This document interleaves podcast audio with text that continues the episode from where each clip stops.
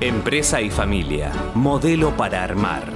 Un espacio para el éxito empresario y la felicidad familiar. Hola, soy Leonardo Glikin y hoy les traigo algunas preguntas que creo que son interesantes para reflexionar, que están contenidas en 21 claves para la continuidad de la empresa familiar, un excelente libro de Manuel Bermejo. ¿Cuándo y cómo nos gustaría entregar el legado a la siguiente generación? ¿Cuál es nuestro propósito? ¿Cómo queremos contribuir como familia empresaria al desarrollo sostenible? ¿Para qué queremos seguir juntos como empresarios? ¿Queremos seguir todos juntos o segregamos negocios por ramas familiares? ¿Compartimos todos la misma visión y los mismos valores? ¿Vendemos y les dejamos un legado líquido a la siguiente generación? ¿Hacia qué modelo de familia empresaria debemos evolucionar?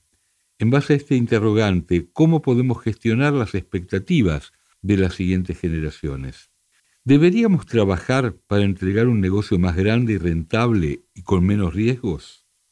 ¿Cómo podemos trabajar nuestro legado socioemocional?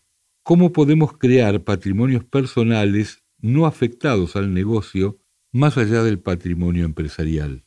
cómo conseguir tener una siguiente generación bien formada, con empleabilidad y capacidad de emprender para expandir el legado empresarial. ¿Cómo podemos cohesionar e integrar a una nueva generación que seguramente será mucho más grande, más dispersa y diversa? ¿Cómo creamos modelos que permitan remunerar al accionista?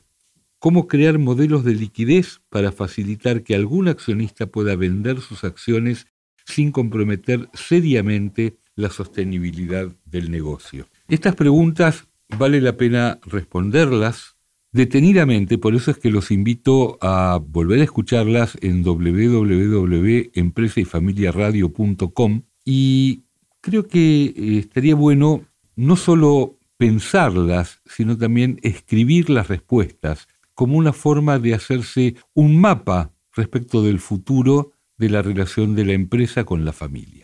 Soy Leonardo Glikin y los espero el próximo sábado en Empresa y Familia Modelo para Armar por Radio Perfil 101.9 a las 9 de la mañana.